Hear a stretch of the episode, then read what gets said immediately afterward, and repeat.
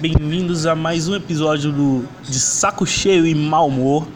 E o texto que eu vou ler hoje para vocês se chama Tem dor que vira companhia.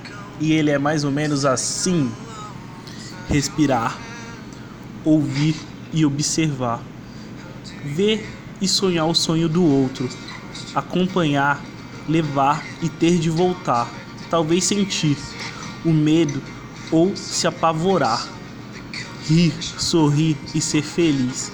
Esse dia eu sempre quis. E o seu foi o mesmo que o meu, mas o teu não é se não for o meu. Sozinho, triste e infeliz. E desde quando isso foi assim?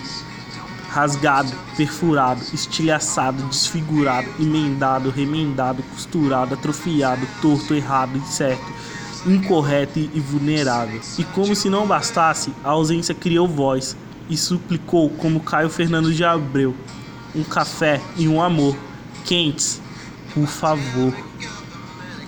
Bom, galera, o texto dessa semana foi esse. Espero que vocês tenham gostado e até semana que vem.